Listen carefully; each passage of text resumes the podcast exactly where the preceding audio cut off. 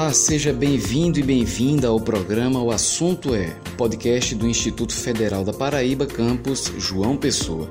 Hoje o assunto é Síndrome de Down. Para conversar conosco sobre este tema, recebemos Marivânia Leite, que é psicopedagoga do Instituto Federal da Paraíba, campus João Pessoa. Olá, Marivânia. Olá, tudo bem? Obrigada pela, pelo convite. Recebemos também Poliana Vélez, que também é psicopedagoga do campus João Pessoa. Olá, Tiago. Obrigada pelo convite. Muito bom estar com vocês. Conosco também Valéria Marques, coordenadora de assistência às pessoas com necessidades educacionais específicas do campus João Pessoa do IFPB. Olá! Juliana Ochotorena, que é especialista em neuropsicopedagogia, está aqui conosco também, Juliana. Oi, Tiago. E por fim, Ligiane Oliveira, psicopedagoga do campus João Pessoa do IFPB. Olá!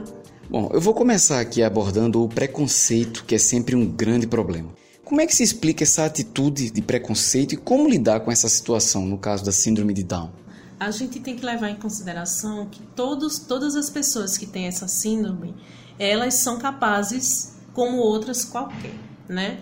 Então, é, a, única, a única diferença entre os neurotípicos e essas pessoas que têm a síndrome são os níveis cognitivos né? Eles são capazes como o outro contra o outro qualquer. É, eu ia perguntar justamente sobre isso, né? Prefeito de esclarecimento, o que é a síndrome de Down? A síndrome de Down é uma mutação genética, né? Todos nós temos cromossomos, né? Vamos dizer que os neurotípicos têm 46 pares de, de cromossomos.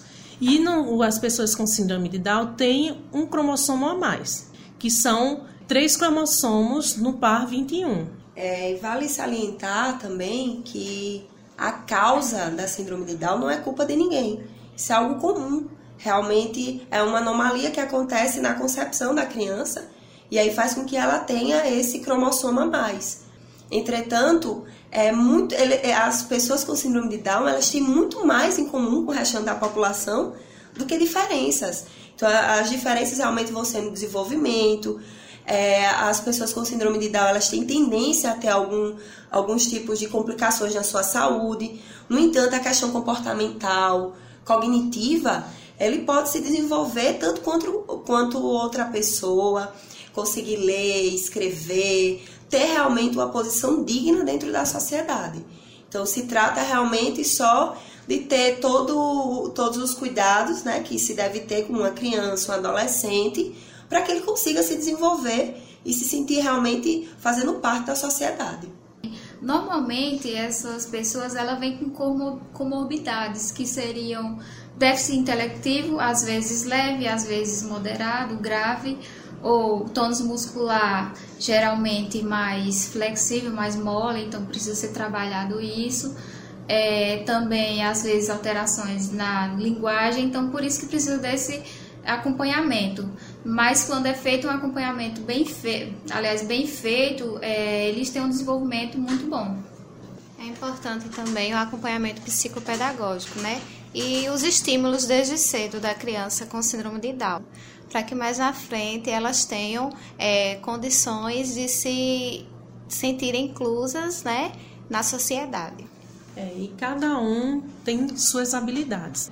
Não quer dizer que essa pessoa tenha essa síndrome que ela não seja capaz de executar alguma coisa. Né, dentro da capacidade dela, a partir dos estímulos que já foram falados, os estímulos em casa, o estímulo na escola, o estímulo dos profissionais que acompanham essa pessoa com síndrome de Down. Então, é, vai depender também de de qual grau cognitivo ela se encontra, como a psicopedagoga de Marivânia falou todo síndrome de Down ele tem deficiência intelectual. Então, vai ser dividido a partir desses níveis, né? Vamos trabalhar a partir de cada capacidade. Se ele tem um nível de é, cognitivo leve, moderado ou severo, a partir dessa capacidade dele é que a gente vai trabalhar as habilidades. E a gente está falando realmente da pessoa com síndrome de Down, mas vale salientar que o entorno da pessoa, né, o quanto ela vai conseguir se desenvolver, de forma autônoma, o entorno dirá muito. Não só a família, mas os ambientes que essa pessoa frequenta. É muito importante, não só com a pessoa com síndrome de Down, mas com qualquer outro tipo de deficiência, nós não vitimizarmos elas. não super proteger, né? Que é uma tendência que acontece quando se vê, vê aquela pessoa como um coitadinho. Quando na realidade são características que nós precisamos, claro, conhecer, respeitar. Se tratando de profissionais, é necessário profissionais, por exemplo, da área da educação, os professores, ou os profissionais de apoio, eles precisam se apropriar das características. No entanto, jamais achar que aquele indivíduo, por ter é, é, a síndrome, ele é uma pessoa inferior, menos capaz, como Ligiane falou. É necessário realmente se é, dar oportunidades para que a pessoa consiga, de forma autônoma e digna, se desenvolver. E é nesse ponto que percebemos a importância da inclusão dessas pessoas em escolas regulares, pela socialização deles e pelo desenvolvimento cognitivo deles. Então, eu já vou aproveitar essa deixa. Eu imagino que todas aqui têm alguma experiência no ambiente é, escolar, ambiente educacional, né, com pessoas com síndrome de Down. Vocês teriam alguma, alguma história para contar para gente, algum caso, algum case? Fora aqui do Instituto Federal, eu atuo também como docente e eu tive a oportunidade de ensinar numa turma que tinha um estudante com síndrome de Down. E assim que eu assumi a turma, é, lecionando a disciplina de matemática, esse estudante ele ficava muito à parte das atividades. Ele já tinha essa tendência de sair na hora da, da aula, de ficar brincando na hora da aula, ficar fazendo qualquer outra atividade sem prestar atenção na, na, no, na aula, né? Então, quando eu me deparei com aquela situação, não só tinha ele que tinha necessidades específicas, que necessitava realmente de um olhar mais de perto, no entanto, com, com várias estratégias, eu pude realmente fazer com que esse estudante começasse a ser mais ativo nas aulas, participando de dinâmicas, respondendo, com outros colegas que tinham é, mais facilidade ajudando ele também. E aí esse estudante pôde cada vez mais se desenvolver a ponto de, no momento, numa aula, ele responder no quadro sozinho e toda a turma realmente ficar muito feliz com o desenvolvimento dele. Então se tratou não só da, da da minha participação ali enquanto professora, mas também de envolver os colegas nesse desenvolvimento e mostrar que ele era capaz, sim, de aprender matemática, de fazer as atividades, lógico, no tempo dele, né? Ele tinha, ele demorava um pouco mais a aprender, mas ele conseguia sim. É, eu também sou docente, fora o trabalho que eu faço aqui no IFPB.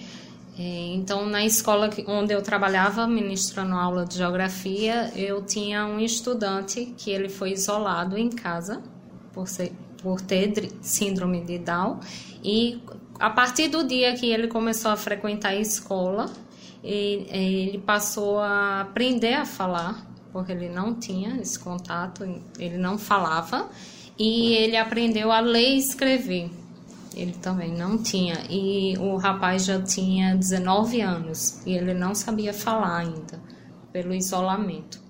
Bom, com esse relato a gente encerra o programa de hoje. Agradeço às participantes que estiveram aqui conosco no estúdio: Marivânia Leite, Poliana Veles, Valéria Marques, Juliana Oxotorena e Ligiane Oliveira.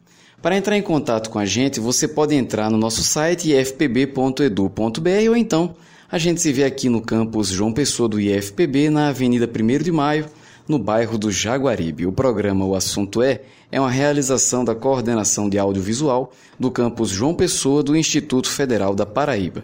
O roteiro e apresentação é de Tiago Zaidan, a música tema do programa é de Jay Lang e a coordenação de audiovisual é de Adilson Luiz Silva. Até a próxima!